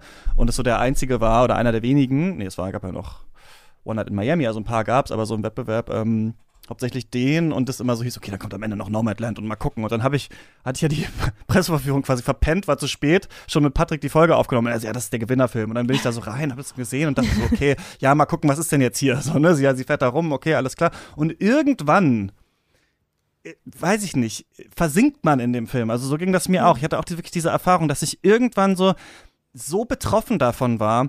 Und ich fand auch diese Idee, dass Amazon kommt in diesen riesigen Fabriken und so die Menschen umgräbt und dann diese Naturshots, also habe ich auch gehört, ja, das ist irgendwie kitschig, diese Naturbilder, aber ich finde auch, ne, wie diese Gezeiten so diesen Stein da ausspülen und gleichzeitig mhm. das Land halt umgegraben wird von diesen multinationalen Konzernen, die man wirklich nicht mehr verstehen kann irgendwann. Was machen die überhaupt? Was ist da überhaupt die Agenda? Außer natürlich Profitmaximierung. Gut, okay, man kann man schon verstehen, was die Agenda ist, aber weil als Einzelner sich gar nicht mehr so dagegen auflösen kann. Dann aber diese Solidarität in dieser Gruppe zu sehen, also dass gerade so am, fast am Dead End, am letzten Endpunkt dann wieder Solidarität irgendwie möglich ist, ohne auch das wieder so super zu verkitschen. Also ohne zu sagen, so ja, ist doch okay, die haben da ja sich und die haben da ihre Vans und es passt ja alles so ein bisschen. Dann noch gespiegelt mit diesem amerikanischen äh, Traum, dann so als ähm, Roadmovie und so, ohne dann aber so auch diese Bindungsangst von ihr, du hast gerade schon angesprochen, dass man sich dann aber doch nicht wieder so in diese Gesellschaft reinbegeben hat, weil, man, weil da so ein Stolz auch drin ist, der aber mhm. vielleicht ein falscher Stolz ist. Für mich ist das alles sehr gut zusammengekommen. Ich hatte aber auch noch nicht alle Lieder von Einaudi schon hunderttausendmal durchgedüdelt gehört, wie seit dem äh, Film jetzt, wo dann gesagt wird, ja, ist ja immer wieder, dann kommt da die, das Klaviergeklimper und sowas. Ich fand den so unheimlich würdevoll, diesen Film, äh, in der Abhandlung dieser Thematik. Also richtig stark einfach und trotzdem so äh, tief tragisch und gleichzeitig ist es trotzdem eben eine Geschichte über halt diese, ja, so eine neue Arbeiterinnenschaft, die da existiert und sich da wirklich, ähm, ja, von Job zu Job eigentlich retten muss. Ähm, ja, ich finde, der sitzt tief. Also der bleibt so tief bei einem sitzen und man merkt gar nicht so stark, wie der sich eingräbt. Also das hatte ich auch das Gefühl. Hab ihn jetzt aber lange nicht, nicht mehr gesehen, aber ich fand ihn da auch in Venedig schon super und ähm, finde es spannend, dass man, nachdem man halt The Rider gemacht hat, der auch sehr gut ist, äh, dann nochmal also so ein Sachbuch nimmt und das dann so umsetzt. Und alle anderen ja auch ähm, sind ja auch Leute, die so leben, ne? Also, ähm, oder die meisten äh, von denen tatsächlich, man kann sich ja von dem Typ, der da diesen Van-Platz da betreibt, tatsächlich so YouTube-Videos angucken, wo er das wirklich erklärt und sowas. Und das ist auch nicht irgendwie jetzt negativ aufgefallen oder so. Und ich finde aber auch nicht, genau, ich glaube ich schon gesagt, aber auch nicht, dass das jetzt das so verkitscht halt, dieses Leben, sondern genauso ja. die richtige Distanz dazu findet und man findet es unangenehm, aber es ist halt auch nicht alles schlecht. Und ja, das hat er für mich sehr gut, das Gefühl hat er gut getroffen, glaube ich, was dieses, dieses Unverständnis dieses globalen Kapitalismus gegenüber so als einzelne Person äh, irgendwie betrifft. Ja. Ja. Mhm. Und darüber hinaus ist der Film halt auch unfassbar atmosphärisch. Also der nimmt sich auch so viel Zeit für einzelne Szenen. Ich erinnere mich an eine Szene, wo Francis McDormand in diesem äh, Dorf angekommen ist, in diesem Trailer, äh, ne, Van-Dorf und so weiter. Und sie geht einfach nur, sie geht einfach nur im Sonnenuntergang äh, durch dieses, äh, ne, über diese äh, Felder und so weiter und grüßt hier und da ein paar, Mal, ein paar Leute. Und äh, ich hatte da, also ich ich dachte, was sehe ich da? Das ist ja, das ist ja grandios und auch wie mit Licht gespielt wird. Also wenn man jetzt nochmal irgendwie auf so eine handwerkliche Ebene geht, ich hatte das Gefühl, es ist komplett nur im Morgen- oder Abendlicht gefilmt und deswegen ist der, ja, ich kann es nur nochmal sagen, unfassbar atmosphärisch und sieht einfach unfassbar gut aus. Ich, ich sorry, ich habe keine Kritik. Und es kommt aber auch, ich finde auch gut, dass aber auch Amazon vorkommt. Also, dass es nicht so was ganz diffuses bleibt, sondern mhm. gesagt wird, ihr unter anderem seid auch das Problem. So ungefähr. Genau, das fand ja, ich noch ja. ganz gut. Und natürlich die fehlende soziale Absicherung, dass da so ganze Dörfer dann halt wegfallen, ne? Dann diese Trauerbewältigung und sowas. Ja, ich fand den auch, ja, auch nicht so auf der Hand liegend eigentlich von seinem Thema, so einen Film zu machen. Und ähm, ja, bin da sehr äh, gespannt, was bei rauskommt. Promising Young Woman, wahrscheinlich der Film, der, würde ich sagen, am meisten raussticht hier aus dieser ganzen äh, Geschichte. Ähm, es geht um äh, Cassie, gespielt von ähm, Carrie Mulligan, die ursprünglich mal äh, Medizinstudentin war und dann, ähm, das kann man glaube ich sagen, hat sich ihre äh, gute Freundin, die auch mit der Studentin war, Nina, ähm, umgebracht. Und äh, das lag daran, dass Nina ähm, von ähm, einem anderen Medizinstudenten, als sie betrunken war, vergewaltigt wurde und kommt später noch viel mehr daraus. Und daher gibt es ja dieses, diesen Begriff so Promising Young Man, ne? also so Männer, die irgendwo studieren und sowas. Und das wird, wurde dann da halt so unter den Tisch gekehrt und sie sind quasi auf Rache, indem sie in Clubs und Bars und so so tut, als wäre sie ähm, völlig betrunken und könnte irgendwie gar nicht mehr so richtig sehen, was los ist. Dann nehmen sich ihr in diesem Film immer Männer an und nehmen sie mit nach Hause und ähm, ja, versuchen sie dann äh, zu vergewaltigen. Und dann äh, wacht sie auf und sagt, Moment mal, was ist hier eigentlich gerade los? Und ich finde die Prämisse mega. Also ich finde diese Idee total super und ich finde auch total interessant, dass man sich dazu entschieden hat, das so als Genrefilm ähm, einmal zu inszenieren und dann auch hier mit reinzupacken. Also ich finde den in Teilen, da geht es mir, glaube ich, anders als euch, nicht so gelungen, aber ich finde, der sticht total raus aus dieser, aus dieser Best äh, Picture äh, Nominees-Geschichte und ich hätte eh manchmal ger gerne so mehr äh, Genre-Geschichten hier drin und ich fand einige Sachen daran, ich fand ihn, glaube ich, nicht so unterhaltsam wie viele andere in, in, in so seinen paar Entscheidungen, aber ich fand ein paar Beobachtungen richtig, richtig gut auch an dem Film und ähm, Äh, ja, wie seht ihr das? Ich glaube, ihr mögt den beide sehr, oder? Atlanta, du hast ja die Fingernägel sogar danach, glaube ich, Ganz gemacht. genau. Ähm, nee, also ich fand den Film wirklich herausragend, ähm, gut gemacht und ähm, ja, was für mich das Wesentliche an dem Film ist, dass er so eine sehr plastik, girly, äh, candy ähm, Bildästhetik hat und auch die Musik, das sind ja lauter Popmusiklieder, die wir kennen, insbesondere ähm, das Cover von Toxic äh, von Britney Spears ist äh, sehr gut inszeniert in dem Film. Und dennoch geht's um sehr ernstes äh, Thema und ich finde, der Film sagt einfach aus, okay, selbst wenn das hier ähm, in einem in einer girly Bildsprache daherkommt, das macht das Thema nicht weniger seriös, das macht es, den Standpunkt, den wir hier zeigen, nicht äh, weniger ernsthaft. Und das hat mir sehr gut daran gefallen, muss ich sagen. Plus äh, die Metaebene ähm, zu den Bezügen zu diversen Serien und Filmen. Es gibt eine Szene, wo äh, Cassie, die Hauptfigur, ähm, dargestellt wird, meiner Meinung nach von der Kameraführung exakt wie bei ähm, Lolita. Und ein paar Minuten später wird in einem Dialog aufgegriffen, dass ähm, ihr Date Sorge hat, dass sie für seine Tochter gehalten wird. Ja, und solche Referenzen äh, macht der Film einfach extrem gut und extrem clever. Hm. Finde ich total interessant, weil mir das nicht aufgefallen ist. Dafür habe ich Lolita Nee, wahrscheinlich vor viel zu langer Zeit gesehen. Aber voll cool. Also äh, Christian, es tut mir leid, es ist ja der kritische Filmpodcast, aber ich kann auch hier wieder nicht viel Kritik üben, weil ich diesen Film auch wiederum sehr, sehr, sehr gut finde. Ähm, der fasst einfach so diese feministische Wut, die sich in einem angestaut hat über die Jahre hinweg, so gut zusammen. Und ich habe mich in der Rolle der Cassie so wiedergefunden. Ähm, teilweise war das so, dass sie einzelne, äh, einzelne mimische Ausdrücke an den Tag gelegt hat und ich habe ich hab's genauso gefühlt. Also beispielsweise, als sie da ihr Date hatte mit dem ähm, mit ihrem Love Interest und äh, der sie aber auch dann offenbar mit nach Hause nehmen möchte und wir haben vorher immer gesehen, wo, worin das geendet ist und du siehst einfach so diese Enttäuschung und diese Wut in ihr und ich dachte so, yo, äh, das Wir sind das jetzt hier zufällig genau an meiner das. Wohnung angekommen, ne? Das fand ich auch. Genau, ähm, genau. fand Oh, das auch ist, ist so eklig, wenn ich wieder daran denke. Ähm, nee, also ich, ich fand den auch super, also stilistisch, inhaltlich ähm, und wenn da sogar noch eine Metaebene drin ist, von der ich nichts wusste, umso besser. Ich muss aber sagen, äh, ich mag prinzipiell Rape Revenge Movies nicht so gern. Ich habe da schon ein Problem mit, weil ähm, dieses strukturelle Problem dann oft auf einer individuellen Ebene äh, abgehandelt wird und sozusagen da bleibt nach dem Motto, ja gut, jetzt ist der eine tot, damit hat es sich doch. Und äh, diesen Weg geht der Film eben nicht und das rechne Mhm. ich dem so hoch an und deswegen, ähm, war ich hellauf begeistert. Das mochte ich auch. Ich hätte mir gewünscht, dass der Film ein bisschen früher endet, um noch radikaler zu sein. Ich glaube, es hat, weiß nicht, ob man sich nicht getraut hat oder ob man dann noch die letzte Schlusspointe wollte man noch machen. Ich glaube, es hätte noch krasser äh, für mich gewirkt, um dann zu zeigen, ja, so geht's aber eben dann doch nicht für die einzelne Frau, also das dann quasi das im Alleingang äh, äh, zu klären, ähm, ohne jetzt so ein bisschen offen zu lassen, äh, wie das endet. Und dann hätte ich gedacht, also wäre an einem bestimmten Punkt der Cut gewesen und es hätte Promising Young Woman da gestanden, hätte ich gedacht, boah, das hätte ich niemals im Film zugetraut, das so zu machen. Ähm, wäre aber auch richtig heftig gewesen. Ich fand am mit am besten, glaube ich, wie diese Männer ihre Übergriffigkeit so verargumentieren vor sich Ja. selber, also die sie mitgenommen haben, wie so dieser Gedanke ist. Und natürlich ist es so, dass sich Menschen betrunken und besoffen irgendwie auf Partys äh, kennenlernen und irgendjemand mal bei irgendwem geschlafen hat und sich am nächsten Tag denkt, oh, das hätte ich vielleicht nicht machen sollen und so weiter. Und diesen seltsamen patriarchalen Mindset, dass das schon irgendwie alles so klar geht, weil irgendwie kriegt's ja keiner mit und sowas, das fand ich richtig gut getroffen, weil der Film das einerseits komödiantisch spielt und ausspielt und man manchmal denkt, guckt man gerade eine Folge New Girl oder sowas und aber was da erzählt wird eigentlich und was, also ich finde, vor allem jetzt, wir haben ja viele so Specials auch gemacht, jetzt zu Paul äh, Verhoeven und ähm, Nagisa Oshima und da ging es auch oft um diese Frage von Sexualität und Gewalt und wie wird sexuelle Gewalt im Film dargestellt und so weiter. Und gerade so ältere Regisseure sind da oft nicht so richtig trennscharf. Manchmal will man dann schocken. Gut, man kommt vielleicht auch gerade noch aus der Zeit der sexuellen Revolution, aus den 60ern und sowas. Da verschwimmen die Sachen dann so ein bisschen. Man will irgendwie im, im Kino schocken, man will radikal sein und so weiter. Aber man äh,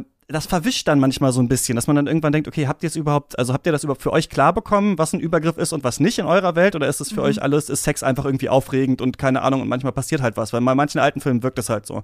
Manchmal vielleicht der Zeit geschuldet, manchmal vielleicht, dass die Leute da nicht drüber nachgedacht haben oder sonst was. Und der Film hier hatte das richtig klar, fand ich. Das fand ich richtig stark. Auch vielleicht für ein jüngeres Publikum zu sehen, das ist alles auf keinen Fall okay. Und das ist jetzt zwar witzig, zu sehen, wie die Leute sich versuchen, da rauszufinden, aber aus dieser Witzigkeit und Bro-Culture entsteht halt dieses ganze Schlimme. Das fand ich alles sehr gut beobachtet. Ich fand ein bisschen, dass der Film so als dann die Schlusspointe kam oder kurz davor, da dachte ich, okay, es sind nochmal so interessante Wendungen drin. Ein bisschen hatte ich immer so das Gefühl, mir wird hier so das Drehbuch einfach so gegeben und gesagt, guck mal, hier ist es. Also ich saß ganz oft da und dachte, okay, jetzt passiert noch das und das und das und dann stellt sich das raus und dann wird das so. Also ich fand den so ein bisschen behäbig tatsächlich in der Art, wie das so rübergebracht war. So ein bisschen, ich weiß nicht, mit dem Holzhammer, klar, ist auch ein Genrefilm, also ich weiß nicht, man sagt es oft, man hätte sich an anderen Stellen mehr Radikalität oder mehr Ernsthaftigkeit gewünscht. Hier hatte ich so ein bisschen das Gefühl, manche Szenen klappen für mich nicht so richtig oder äh, das finde ich, ich weiß nicht, wie seid ihr das denn? Das fand ich, das würde mich vielleicht interessieren, so rum. Ähm, sie äh, rächt sich ja nicht nur an den Männern, sondern auch an den Frauen, die da so in äh, quasi Mittäterschaft gehabt haben und suggeriert dann der einen Frau, nachdem sie sie betrunken gemacht, dass sie auch äh, vergewaltigt wurde. Und das fand ich zum Beispiel irgendwie weiß ich nicht, ich will nicht unsolidarisch sagen so, aber einen interessanten Gedanken von dem Film, das so zu machen. Ich weiß nicht, wie ihr das gesehen habt. Das gleiche ja auch, ähm, als quasi der Teenager mit dem Auto mitgenommen wird von ihr, ähm, ist mhm. ja, überschreitet ja auch eine, eine Grenze drastisch, nur um den Punkt zu machen, schau, wie sich's anfühlt, wenn es dir passiert, äh, dann gegenüber der Mutter in dem Fall. Ähm, ich finde, es hat für mich dahingehend funktioniert, weil ja de facto sie nicht so weit geht, wirklich was ähm, zu, zu, äh, zu machen oder ein Verbrechen zu begehen, sondern ja nur, nur damit spielt. Ähm, deswegen äh, war das für mich okay, aber ich kann verstehen, dass man die zwei Aspekte kritisiert. Hm, würde ich genauso sagen. Also ich habe es auch äh, sehr kritisch gesehen, äh, genau die beiden Szenen, die ihr jetzt gerade rausgegriffen habt. Ähm, ich kann ihre, ihre Agenda sozusagen total nachvollziehen, was der Grund dafür ist. Ähm, aber ich glaube auch, so sehr dieser Film diese Hauptfigur auch abfeiert, muss man als zuschauende Person ja nicht alles gut finden, was sie macht und trotzdem wirkt der Film. Also ähm, deswegen würde ich das jetzt auch nicht als äh, Kritikpunkt am Film ansehen, dass diese Szenen mit drin sind. Eine Sache würde ich gerne noch zum Ende sagen wollen, was ähm, mir wichtig war oder eine wichtige Szene für mich war schon das Gespräch mit den Eltern, weil das für mich nicht zu erwarten war, dass äh, selbst die Vaterfigur kippt. Um, ähm, und davon war ich schon geschockt. Also wenn man sagt, das war jetzt äh, planbar oder man hat das kommen sehen, ich habe das nicht kommen sehen. Ich glaube, eine Szene, die ich wirklich gut fand, dass sie drin war und die das Ganze auch nochmal ein bisschen positiver hat für mich das Ganze beleuchten lassen, war die Szene mit dem, das war der Anwalt, oder? Den sie auch besucht mhm. und dem sie vergibt für das, was er getan hat. Äh, erinnert ihr euch? Ja. Mhm, ja. Das war der Anwalt, ne? Ähm, das fand ich richtig gut, weil das hat gezeigt, dass sie nicht, sie ist nicht auf individuelle Rache aus, sondern sie ist, ihr ist daran gelegen, dass die Leute was verstehen und die Leute, die es verstanden haben, den vergibt sie auch und äh, das ist vielleicht die eine Szene, die sozusagen mich mit diesen etwas problematischeren Szenen äh, versöhnt hat. Der kippt halt manchmal so, ich weiß nicht, es gibt dann später eine Szene halt mit Schmidt aus New Girl irgendwie so und ich fand das so übertrieben, so komödiantisch dann so eingefangen, auch so nach seltsamen Lachern so gegraben, dass ich manchmal dachte, gucke ich jetzt wieder was anderes und sowas und so fand ich, war das oft so ein bisschen tonal, immer mal hier und mal da und ähm, weiß ich auch nicht, ja. Irgendwie hat es manchmal so seinen Punkt nicht ganz gemacht. Und ich habe nicht verstanden, ich sag mal so rum, ich habe bei vielen Szenen nicht ganz verstanden, warum ist die jetzt so drin, warum hat man das jetzt so gemacht, hätte man das nicht anders machen können, aber der hat lange nachgehalt. Also es, ich, mhm. der hat mhm. mir doch schon, obwohl es und das ist vielleicht das, was ich ganz gut finde, obwohl es so plakativ ist, trotzdem in den ein paar richtigen Szenen war er eben sehr ernsthaft und das, ähm, ja, da muss ich noch mal länger drüber nachdenken. Die letzten beiden Sachen, da haben wir schon mal eine Katz-Folge äh, äh, zugemacht. Einmal äh, Sound of Metal, Reese Ahmed spielt einen Drummer, ist mit seiner Freundin so unterwegs in den äh, USA und äh, die haben so eine, wie heißt die nochmal, Blackgammon, glaube ich, so eine, äh, so, so, eine Combo, da er ist der Drummer, sie singt, äh, spielt Gitarre, glaube ich auch. Und dann ähm, verliert er sein Gehör, also und ähm, wird dann war das nochmal? so, genau. Er verliert sein Gehör und sie ist äh, total auch überrascht äh, davon, dass das dann passiert und hat gleichzeitig eine Vergangenheit mit Drogen und kommt dann in so eine so ein Auffangcenter äh, für Leute mit Drogenabhängigkeit ähm, die aber auch gehörlos sind und ähm, fängt dann an, sich da in dieser Community einzuleben und dann am Ende sich ein ähm, CI hieß es, glaube ich, wir haben da eine Folge auch zu gemacht, ähm, wo Ace Mothers, der ja selber äh, auch äh, tauber Schauspieler ist, dann ein bisschen mit uns auch darüber gesprochen hat und ähm, dann ja ist so ein bisschen die Frage, kann er wieder zurück in die Welt der Hörenden in Anführungsstrichen oder bleibt er lieber da und das verhandelt der Film und der ist ja für Best Sound auch nominiert. Das ist ganz, das haben wir zusammengekürzt, ne? Das ist ja eine mhm. dieser Sachen, die sich jetzt geändert haben. Wir hatten ja Editing und Mixing und ich fand den sehr eindrucksvoll. Wir haben so ein bisschen auch in der Folge ja damals drüber geredet, so wie geht der Film mit Taubheit bzw. Gehörlosigkeit um. Es geht jetzt wieder um eine hörende Person, die das Gehör verliert und so weiter. Und wir sehen es wieder so aus seiner Sicht. Aber für einen Film, der das aus dieser Sicht versucht zu zeigen, fand ich das sehr eindrucksvoll gemacht. Ich glaube, ich hätte es mir ein bisschen radikaler auch gerne gewünscht, dass man vielleicht gar nichts von außen dann hört, sobald er dann halt in dieser Situation ist. Aber ähm, ich fand, dass der auch so ein paar kleine Nuancen hat, die ganz interessant sind. Also wie hält eigentlich diese Beziehung von denen, worauf war die eigentlich aufgebaut und so weiter. Und ähm, ja, fand, dass er die Thematik eigentlich ganz einfühlsam so rübergebracht hat. Atlanta, magst du, du den Atlanta? Ähm, ja, gerne. Also ich fand den auch sehr, sehr stark, muss ich sagen. Klar, weil der Soundaspekt ähm, sehr eindrücklich war und das Wechselspiel zwischen, okay, man hört alles und dann ist Stille, einfach sehr gut inszeniert war und für mich funktioniert hat. Ähm, und auch alles, was um die Figur von Paul Rassi ähm, aufgebaut war, eben die, diese Selbsthilfegruppe und auch die Gespräche, die er ähm, mit, ähm, ja, mit der Hauptfigur führt, haben für mich sehr gut funktioniert. Plus, was du eben schon gesagt hast, dass die Beziehungsgeschichte eigentlich ähm, de, der beiden ja ähm, an, an sich schon ein separates Thema ist und da auch nochmal ein zweiter Erzählstrang ähm, völlig losgelöst einfach mitbehandelt wird. Das hat mir sehr gut gefallen. Ich fand den auch wirklich gut. Also ich glaube, das ist letztlich auch ein Film, der wird nicht so ewig nachhallen und der wird wahrscheinlich so als der gehörlose Drummer-Film in die Geschichte eingehen oder so. Ähm, aber ich fand den wirklich auch, ähm, ja, technisch total eindrucksvoll, deswegen Sound-Oscar muss der kriegen, meiner Meinung nach.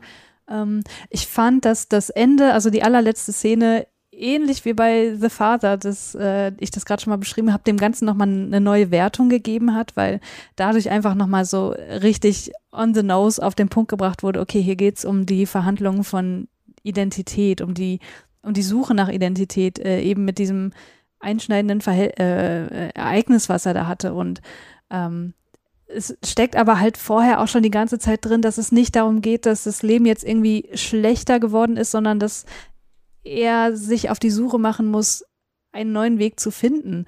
Ähm, also so, so rein kognitiv, wenn ich darüber nachdenke, ich bin ja persönlich auch ein sehr, sehr großer Musikfan und ich möchte mein Gehör niemals für irgendwas hergeben, äh, lieber meine Augen, niemals das Gehör. Deswegen ist das für mich auch ja schon persönlich eine Horrorvorstellung, aber der Film schafft es trotzdem, das nicht als die absolute Horrorvorstellung darzustellen. Wisst ihr, was ich meine? Also er geht meiner, meines Erachtens nach immer äh, sehr, sehr respektvoll mit dem ganzen Thema um und ähm, ja, dadurch, dass dem Protagonisten da auch ab und zu mal der Kopf gewaschen wird ähm, bezüglich seiner Situation, ähm, ja, fand ich den, ich finde den ziemlich gelungen, muss ich sagen. Ja, ich glaube, ne, als privilegierte Person in unterschiedlichen so Abstufungen, und das ist vielleicht bei Nomadland auch so ähnlich wie bei Sound of Metal, weiß man ja, vielleicht durch Basiert halt manchmal auch gar nicht, wie ist das dann überhaupt, wenn das passiert oder wie ist das in der Community, wie läuft es da? Und dass es da halt ganz normale Regeln gibt, Umgangsformen und so weiter und er dann halt da reinkommt, dann ist er halt so mit dabei und sowas. Das zeigt der Film auch nochmal so ganz gut, finde mhm. ich, so was diese Solidarität in dieser ähm, Gruppe auswirkt und ähm, wie, das, wie das da so aufgebaut ist und so weiter und so fort. Trotzdem halt auch so ein, ja, Film, der so einen Punkt machen will irgendwie. Der, der, der, also trotzdem schwingt irgendwie so ein bisschen halt das, was man halt positiv sehen kann. Ja, es ist ja gar nicht so schlimm, sein Gehör zu verlieren. Es gibt ja Menschen, die gehörlos sind, aber das ist natürlich auch, ja klar, also, ne, so ein bisschen mhm. denkt man sich auch so, ja, der Film wollte es noch mal sagen. Und so habe ich natürlich das bei vielen dieser Filme, also ich finde, ne, von diesen äh, Best Picture Nominierten keinen jetzt so richtig schlecht, vielleicht außer Mank und Trial of the Chicago Seven, kommen wir gleich zu.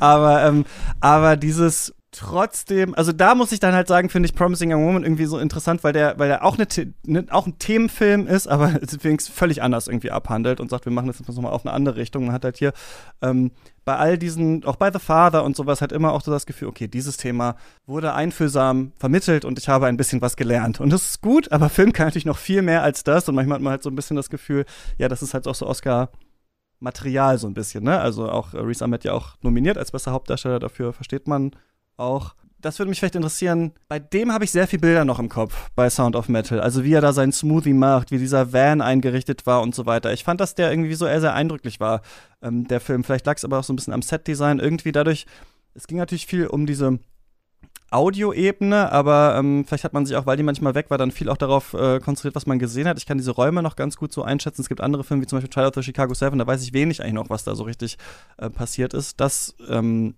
fand ich hier noch ganz gut. So, ja. Ja, ich kann mich auch noch an jedes einzelne ähm, Band-T-Shirt, das er in dem Film trägt, erinnern. Und äh, selbst wenn er ohne Shirt ist, hat er ja äh, die Brust äh, zutätowiert mit ähm, Punk-Rock oder ähm, Hardcore-Punk-Referenzen äh, tätowiert. Ja, das ist äh, sehr eindrücklich gewesen. Ich würde aber ganz gerne noch einmal dazu ähm, was sagen, als du meintest, der Film macht einen Punkt stimme ich dir total zu. Ich, ich verstehe, was du meinst. Ich würde nur sagen, der Punkt, der hier gemacht wird, ist was, was ich zumindest vorher, wo ich noch nie mit konfrontiert war, nämlich, dass es nicht nur um den Verlust des Gehörs geht, sondern auch zu sagen, ähm, schau, hier ist diese Gehörlosengruppe und das ist eine Kultur für sich. Das ist nicht einfach nur Leute, die hören oder hören nicht, sondern das ist eine eigene Kultur und wir versuchen hier eine Tür da rein zu machen und das ist gelungen. Also ähm, mhm. Deswegen finde ich das schon okay. Glaube ich auch. Ich glaube, wenn man sehr zynisch sein will, kann man sagen, das ist ein Film über äh, den Verlust der Hörfähigkeit, so wie er in, im Jahr 2020 nun mal auszusehen hat. Ich glaube, in den 90er Jahren wäre der sehr, sehr anders gewesen. Ähm, ja. Aber ich würde das nicht als schlecht oder kritikwürdig ansehen. Also ich finde es einfach einen guten Film. So. Ich mochte noch, dass das eben nicht nur um die Gehörlosigkeit geht, sondern auch um diese Suchtthematik, ne? Also dass das eigentlich ja. noch so mit da drin war, weil es ist ja beides und es geht ja hauptsächlich erstmal da äh, auch um die Sucht und diese Suchtbewältigung und dann die Frage, ob es halt auch so eine Sucht nach Hören gibt. Tatsächlich, das äh, klang da ja auch so ein bisschen dran an, das mochte ich noch und dass es nicht, dass man die Brüchigkeit der Beziehung schon vorher so ein bisschen angemerkt hat, fand ich so, wo man sagte, ah, ist das eigentlich alles so happy, wie das mir jetzt da gezeigt wird und dann so gezeigt wird, ah, sie kann da auch wieder hin zurück. Also wer hat überhaupt, wer kann auch über diese also ich sag mal so, es waren viele, es waren nicht nur das, sondern es waren ganz viele kleine Sachen drin, zum Beispiel eben auch diese finanzielle Frage, vielleicht eine Klassenfrage, so wer kann sich überhaupt leisten, dann dieses ähm, CI sich zu holen oder wer kann einfach wieder zurück nach Frankreich zum reichen Vater und dann einfach da wieder die normale Musikkarriere äh, wieder starten, nachdem man halt vorher so ein bisschen halt rumgetingelt ist irgendwie. Das war da schon alles drin. Also hat das auf jeden Fall sehr mh, mm, ja, angedickt, finde ich, diese ganze Thematik, sodass es irgendwie einfühlsam wirkte oder realistisch, würde ich sagen, ja. Trial of the Chicago Seven. Ich kann jetzt nicht nur noch mal komplett zusammenfassen, wer jetzt auch noch mal Abby Hoffman und die ganzen Leute alle äh, waren. Aaron Sorkin hat den Film gemacht, großes äh, Gerichtsdrama und es geht eben um diesen ähm, Protest, äh, ähm, Prozess gegen die äh, Chicago Seven Protesters, das ist ja so eine Gruppe, äh, die gegen den Vietnamkrieg ähm, eben protestiert haben. Und dann ähm, gab es diesen Prozess, ob das nicht aber eine äh, konspirative äh, Bewegung eigentlich war. Und ähm, es ging um so ähm, ja systemischen Rassismus, der da ist, dieser äh, Judge, der da gezeigt wurde, dass wir erinnern uns noch, das war eine Zeit, als Donald Trump noch Präsident der Vereinigten Staaten äh, war, als es rausgekommen ist. Und so ein bisschen so ein Trump war der ja auch. Und wir sehen dann eben, ja, wie sich da quasi versucht wird ähm, zu verteidigen und diesen Prozess zu gewinnen, der eigentlich schon so dem Untergang geweiht ist. Gleichzeitig gibt es ne, so diese Aaron Sorkinisms, Walk and Talk, ähm, geschichtliche Abhandlungen, Prozessteile zusammengeschnitten mit äh, Ausschnitten aus dem Protest und so weiter. Was ist da eigentlich abgelaufen und so weiter. Und ähm, ja, haben wir, glaube ich, schon im Podcast viel drüber geredet. Ich fand den so irgendwie sehr mal nach Zahlen erwartbar und in Teilen irgendwie auch schlecht umgesetzt. Also gerade was manchmal so Kostüme anging, Szenenbild, also wo man wirklich auch so den Greenscreen im Hintergrund richtig gesehen hat, der dann in Abby Hoffmans Perücke da durchgeschienen ist und dann nochmal gezeigt werden sollte, dass aber auch äh, Joseph Gordon-Levitt das äh, Herz am rechten Fleck hatte, weil er zwei Töchter hat und dann Abby Hoffman halt am Ende noch sagt, äh, dass das System ja vielleicht doch nicht so schlecht ist und so weiter. Ich fand das so ein bisschen sehr mal nach Zahlen scheint in den USA ja so anzukommen, dass das jetzt noch mal so, also auch dann am Ende wird die ganze Liste, Liste der Leute da vorgelesen, die dann da im Vietnamkrieg gefallen sind und sowas, war halt sehr pathetisch erwartbar. Ich, ja, manchmal hat man das Gefühl, es gibt so Filme, bei denen man sagt, endlich macht mal wieder jemand so einen Film und das sind immer so diese Oscar-Filme, ne? Also so ein paar, wo man sagt, ah, hier mal so ein Courtroom-Drama ähm, wieder. Äh, Christiane, wie hast du den gesehen? Ich kann es dir sagen, ich habe den überhaupt nicht gesehen. Ah. äh, der einzige der, der zehn, den ich nicht gesehen habe. Und äh, du hast mir jetzt auch nicht unbedingt große Lust drauf gemacht, muss ich sagen. Aber vielleicht kann Atlantas machen. Ich glaube, du mochtest ihn gern, oder? Ähm, ich fand ihn nicht unfassbar schlecht, aber ich ähm, würde auch nicht sagen, dass man den unbedingt gesehen haben muss. Ich fand in den großen Teilen schon unterhaltsam und auf einem emotionalen Level hat er funktioniert. Also bei dieser Clo äh, Slow ähm, Clap Scene hat es mich auf jeden Fall berührt, aber dann im Nachhinein habe ich mich ähm, eigentlich betrogen gefühlt, weil ich der eigentlichen Message gar nicht zustimmen würde und der Film einen da so ein bisschen reindrängt, Sachen okay zu finden, äh, die mir ein bisschen zu romantisierend sind oder zu unkritisch mit der Thematik umgehen. Ähm, ich finde, man kann den Film aber durchaus unter dem ähm, ja, äh, Timing-Aspekt schauen, dass er ja Teil des US-Wahlkampfs äh, war in, oder zumindest äh, zeitgleich auf Netflix erschienen ist und da auch einen Punkt machen wollte. Ähm, und insofern unter dem Aspekt finde ich ihn interessant, aber in vielen Teilen auch nicht gelungen sicherlich interessant, wenn man auch so wie ich von diesem Prozess noch nie was gehört hatte und sich das dann mal anschaut. Aber ja, auch, also das ist der, Christian, du hast glaube ich schon ein paar Mal gesagt hier zu Filmen, die, die wird man sich nicht mehr so richtig erinnern. Äh, und das ist für mich auf jeden Fall der Film, wo man, äh, keiner wird sich daran mehr erinnern, glaube ich, sei denn er wird jetzt als bester Film ausgezeichnet, was natürlich auch äh, sein könnte. Ähm, was sagt ihr, wer wird gewinnen, wer soll gewinnen? Ähm, ich werde da nur einen Film ne nennen, der für beide Kategorien zutrifft, nämlich Nomadland. Ich denke auch, dass äh, Nomadland das gewinnen wird. Ich wäre aber trotzdem für Promising Young Woman. Davon rücke ich nicht ab. ich sag, ich sag auch, Nomadland gewinnt und Nomadland soll auch gewinnen, ist für mich irgendwie der kohärenteste, beste Film, gerade wenn wir viele Filme haben, die so eine Thematik vermitteln äh, wollen, fand ich den da doch am gelungensten auf jeden Fall. Ja, mal schauen. Ähm, genau, wir haben jetzt schon so eine Stunde geredet. Ich würde trotzdem noch mal hier Best Director äh, reingehen in die Kategorie. Da haben wir nämlich Fincher für Minari, ähm, Lee Isaac, nee, Fincher für Mank, äh, Lee Isaac Chunk für Minari, Chloe Zhao für Nomadland und Emerald Fennel für Promising Young Woman und Thomas Winterberg für Another Round, äh, der berühmte dänische äh, Regisseur kennen wir noch von Dogma und dann zum Beispiel auch Die Jagd mit Mats Mikkelsen. Ne? Und ich finde es immer ganz interessant. Ich habe sogar jetzt nochmal nachgeguckt, weil ich es ist ja ein großes Mysterium immer, wie diese Filme und diese Nominierungen und so weiter äh, zustande kommen. Wir haben das ja selten, dass ein äh, fremdsprachiger Film für Best Picture nominiert wird. Manchmal haben wir das, ne? Also ich weiß noch, äh, Michael Haneke mit Liebe war mal da nominiert. Ähm, wir hatten natürlich den großen Sieg von Parasite im letzten Jahr. Das ist jetzt hier nicht Best Picture, aber dass hier Winterberg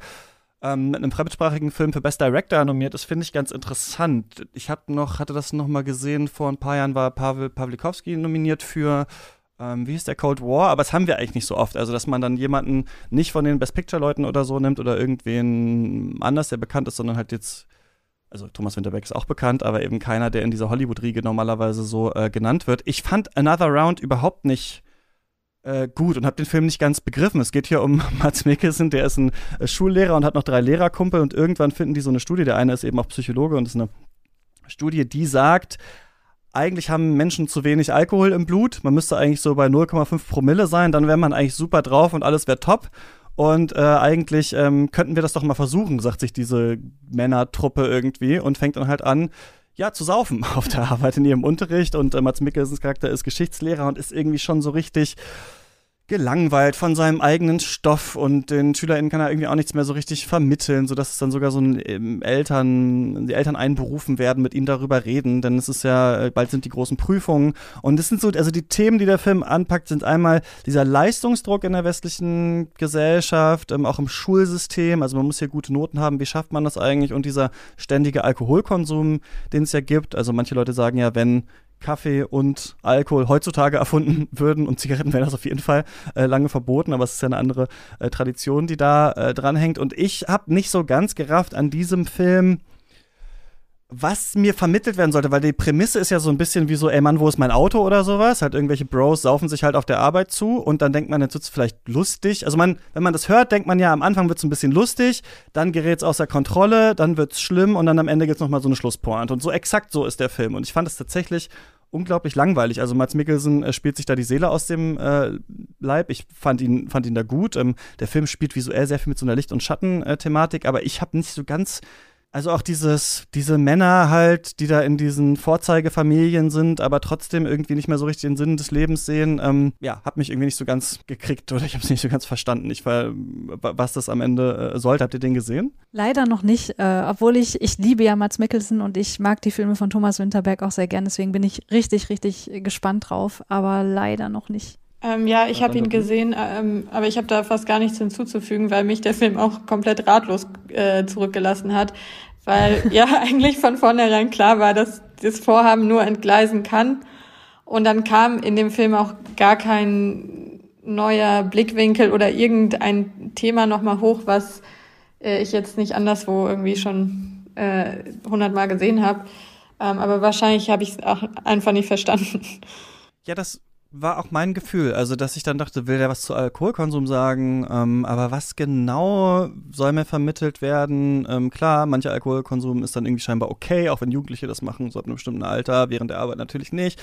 Äh, gleichzeitig bin ich jemand, der sagt, ja, dann trink halt mal einen Wein beim Essen oder kiffen halt mal einen zwischendurch, so wenn der Unterricht besser wird, keine Ahnung, ob das so schlimm ist. Also ich habe, ich weiß, ich hatte das Gefühl, die Prämisse ist wie aus so einem Bro-Ami-Film und dann kann man entweder die Richtung gehen, da, halt da voll reinzugehen und daraus Comedy zu machen oder das halt völlig zu übertreiben. Und der Film übertreibt es und will dann, dass ich mich schlecht fühle irgendwie, so mit diesen Männern zusammen. Und irgendwie habe ich dann nicht so ganz verstanden, warum man den Alkoholaspekt dazu eigentlich braucht. Also für mich war das unausgereift, irgendwie so das Konzept, kann ich sagen. Ähm, Würde mich interessieren, was andere auf jeden Fall davon halten. Was denkt ihr bei dem Director, wer, wer soll hier gewinnen und wer wird's? Ich sag wieder Chloe Zhao in beiden Kategorien. Ja, in dem Fall würde ich mich da auch anschließen, ja. Hat noch nie eine Frau das gewonnen? Ist das so? Das kann sein, ich bin mir gar nicht sicher. Also ich meine, was auf jeden Fall so ist, dass noch nie eine Frau mit einem Debüt dafür nominiert war und das ist äh, bei Emerald Fennel ja der Fall jetzt. Mhm. Ähm. Catherine ja. Bigelow war für besten Film, ne? Nicht Regie. Oder? Mm, Boah. Kann auch sein, weiß ich nicht weiß genau. Ich nicht ja, genau. Gefährliches Halbwissen muss man dann googeln. Ich würde nochmal ja, hier ja, durch die Schauspielleistungen machen wir die noch? Ja, komm, die machen wir noch kurz. Äh, Best Actress, wir haben jetzt gar nicht über, ähm, also bei den Schauspielkategorien sind natürlich dann immer äh, Filme, die meist nicht für Best Picture nominiert sind, weil man dann aber sagt, hier die Darstellung, aber es äh, ragt noch über den Film hinaus. Viola Davis ist für Ma Rainey's Black Bottom nominiert, Andrew Day für The United States vs. Billie Holiday, Vanessa Kirby, Pieces of a Woman, Frances McDormand, Nomadland und Carrie Mulligan für Promising Young Woman. Ich würde es hier äh, Vanessa Kirby geben. Äh, Pieces of a Woman ist so ein bisschen vielleicht, vielleicht so ein bisschen un ausgereifter Film. Der beginnt ja mit dieser ähm, 20-minütigen Geburtsszene am Anfang. Ich finde, da ist wirklich die schauspielerische Leistung überragend und das war so ein äh, One-Two-Punch in Venedig, weil da auch The World to Come lief, äh, diese Liebesgeschichte.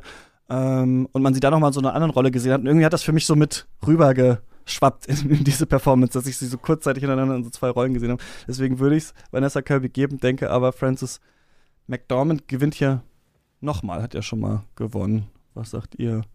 Das würde ich auch sagen. Also Frances McDormand fühlt sich irgendwie nach so einer typischen Oscar-Wahl an, für mich so subjektiv. Ich würde es ihr natürlich sehr, sehr gönnen, weil ich fand ihre Leistung unfassbar gut. Also für mich die beste schauspielerische Leistung, seit ich Olivia Colman in The Favorite gesehen habe.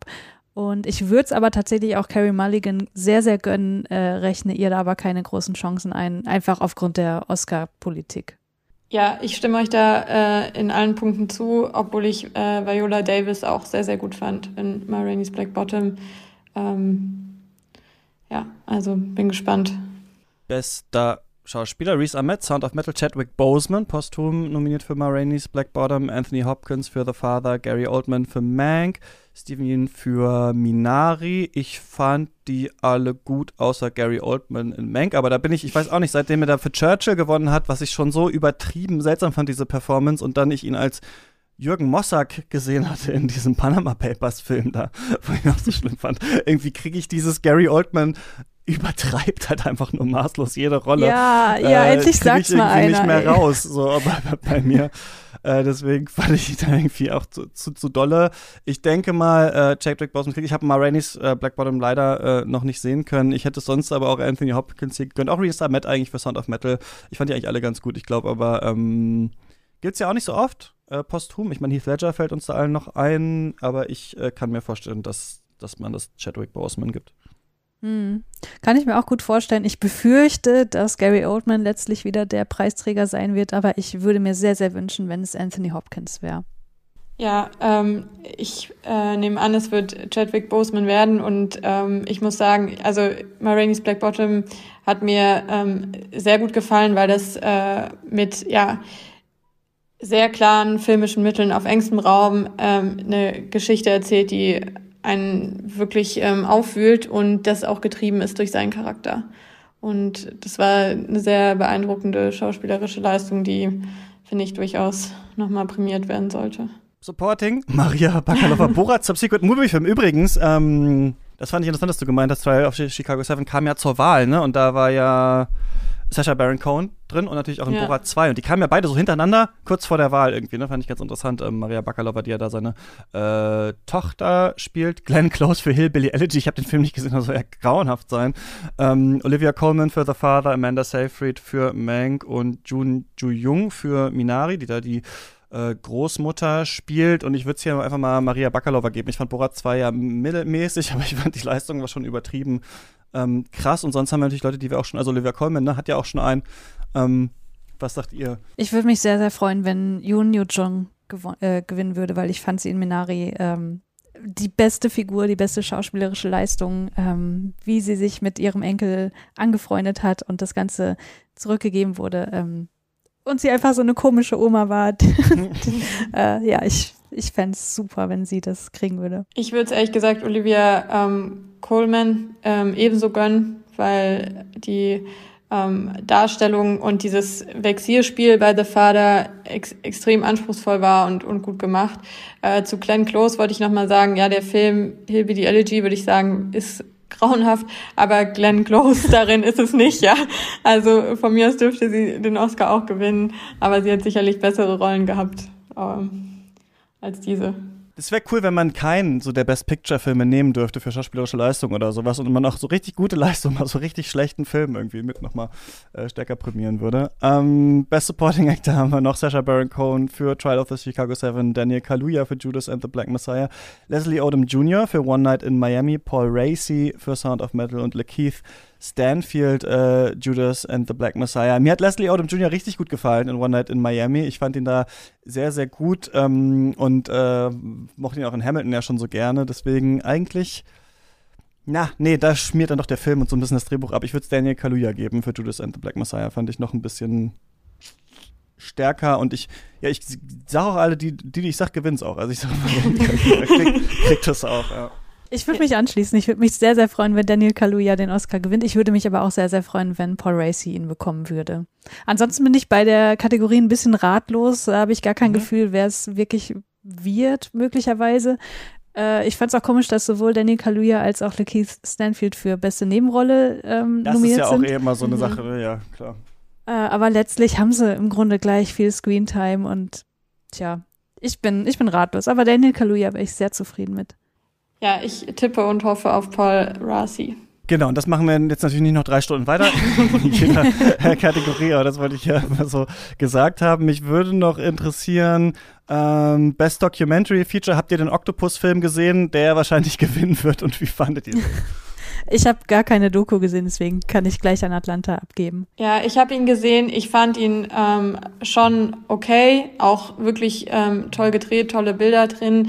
Ähm, nur die persönliche Geschichte des, des Filmers fand ich dann etwas äh, cheesy und für mich als Klammer für die Octopus-Geschichte nicht unbedingt Sinn gemacht, hätte ich nicht gebraucht. Aber ja, war schon kein schlechter Film.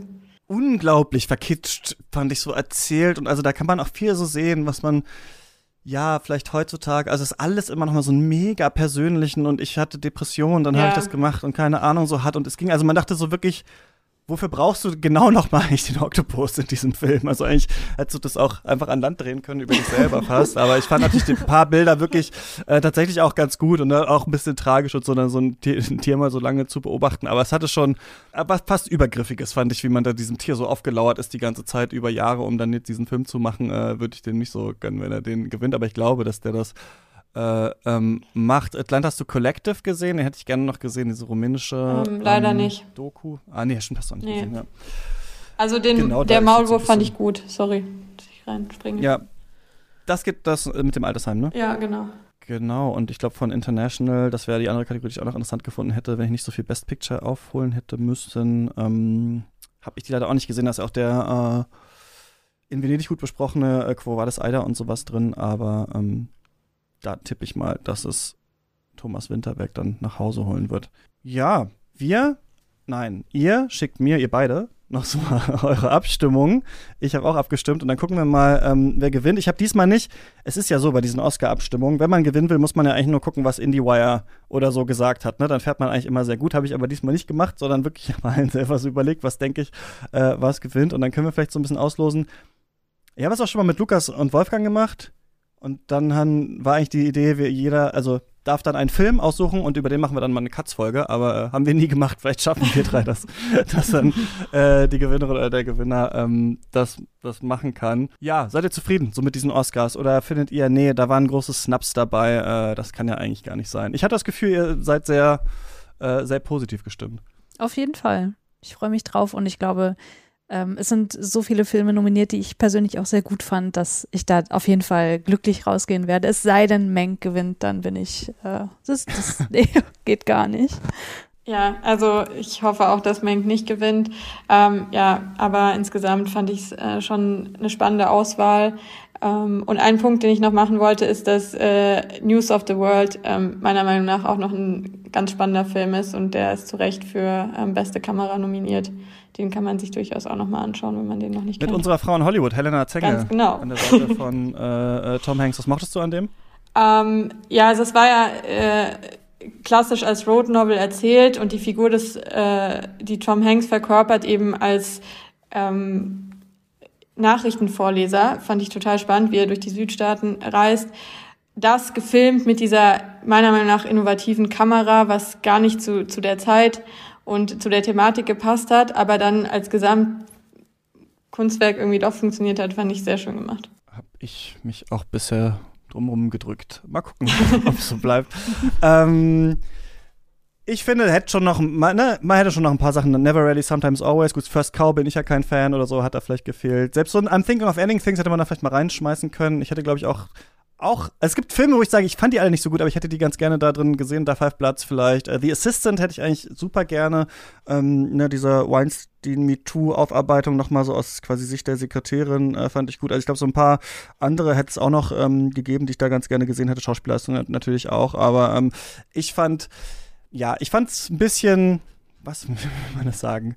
Bisschen, ja, vielleicht zu wohlfühlig an manchen Stellen, so diese Auswahl, aber ich kann äh, sagen, dass ich keinen Film so richtig, ähm, fast keinen so richtig furchtbar fand, auf jeden Fall von denen. Deswegen ähm, bin ich auch mal gespannt, wer da gewinnt. Aber ich bin, glaube ich, vor allem eher gespannt darauf, äh, wie das abläuft, ne? Wie die das Mhm. machen. Angeblich soll es wie ein Film gedreht sein oder sowas. Ich glaube, Steven Soderbergh hat ja den Hut auf. Ähm, wissen wir alle nicht so genau, aber ähm, gucken wir auf jeden Fall zusammen und vielleicht auch dann bei uns im Discord am Sonntag. Danke ihr beiden, dass ihr mit mir hier nochmal durch die, in dieser Tour de Force hier durch diese ganzen Filme äh, durchgeritten seid und die euch auch alle schon angeschaut habt. Ja, voll gern. Danke für die Einladung. Vielen, vielen Dank, hat Spaß gemacht. Und ich packe nochmal in die Podcast-Notes äh, Links zu Atlanta, deiner Instagram-Seite. Christiane, vielleicht nicht zu allen Podcasts, aber zu ein paar von denen, die du machst, Twitter-Profile und so weiter und so fort. Und nächste Woche sprechen wir hier über zwei Filme, ähm, über die ich mal Lust hatte zu sprechen. Und zwar sind die von Shane Carruth, einmal Primer, der ja so ein bisschen als einer der intelligentesten Zeitreisefilme aller Zeiten gilt, und Upstream Color, den ich vor mehreren Jahren, als er rausgekommen ist, gesehen habe und sehr ähm, mochte. Und damals galt Shane Carruth ja so als die neue Hoffnung am Indie-Filmhimmel, bis dann ähm, von Amy ähm, Seimetz, seiner auch Schauspielkollegin in äh, Upstream Color, äh, Vorwürfe der sexuellen Belästigung äh, laut geworden sind und er seitdem quasi von der Bildfläche verschwunden ist und ich wollte noch mal auf diese Filme schauen, so ein bisschen mit Abstand. Ähm, Gerade Primer aus, aufgrund seiner Sci-Fi-Thematik und Upstream Color, wie sind die eigentlich so gealtert? Was ist eigentlich damit? Und ähm, wie sieht man das jetzt so? Darum geht es dann nächste Woche. Und genau, bis dahin ähm, lesen wir vielleicht voneinander im Discord oder irgendwo anders. Ähm, viel Spaß bei den Oscars. Bis zum nächsten Mal. Tschüss. Tschüss. Ciao.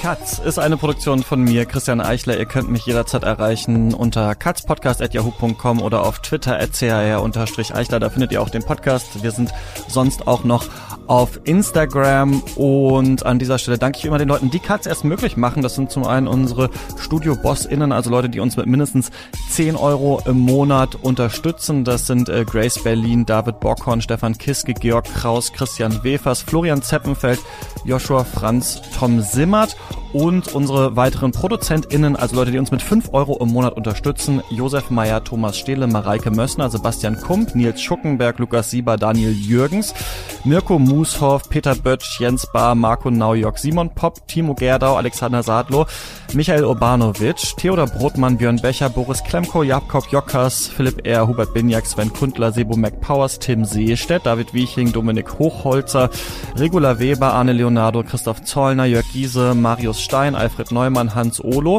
Marcel Beermann, Sarah Elipott, Thomas Kustermann, Stefan Elipott, André Holstein, Elisabeth Fulda, Martin Schobal, Matthias Nauhaus, Luis Sir Excelot, Nikolai Puke, Tobias Walter, Jon Eden, Heiko Dörr, Jonas Helmerichs, Valentin Tischer, Eichstankjewitz, Tobias Breitwieser, Michael Schill, Max Gilbert, Florian Wittenbecher, Falk Tschitschmann, Michael Kanzia, Leon Hermann, Stefan Ziede, Ralf Kienzler, Disappointed Miyazaki, Andreas Siegmann, Christian Kaufmann, Martin Leisner, Moritz Bartel, Nikolas Dietz, Gerrit Schlaf, Jonathan Hilgenfeld, Philipp Wattermann, Malte Springer und meine Oma. Vielen Dank und bis nächste Woche oder im Discord.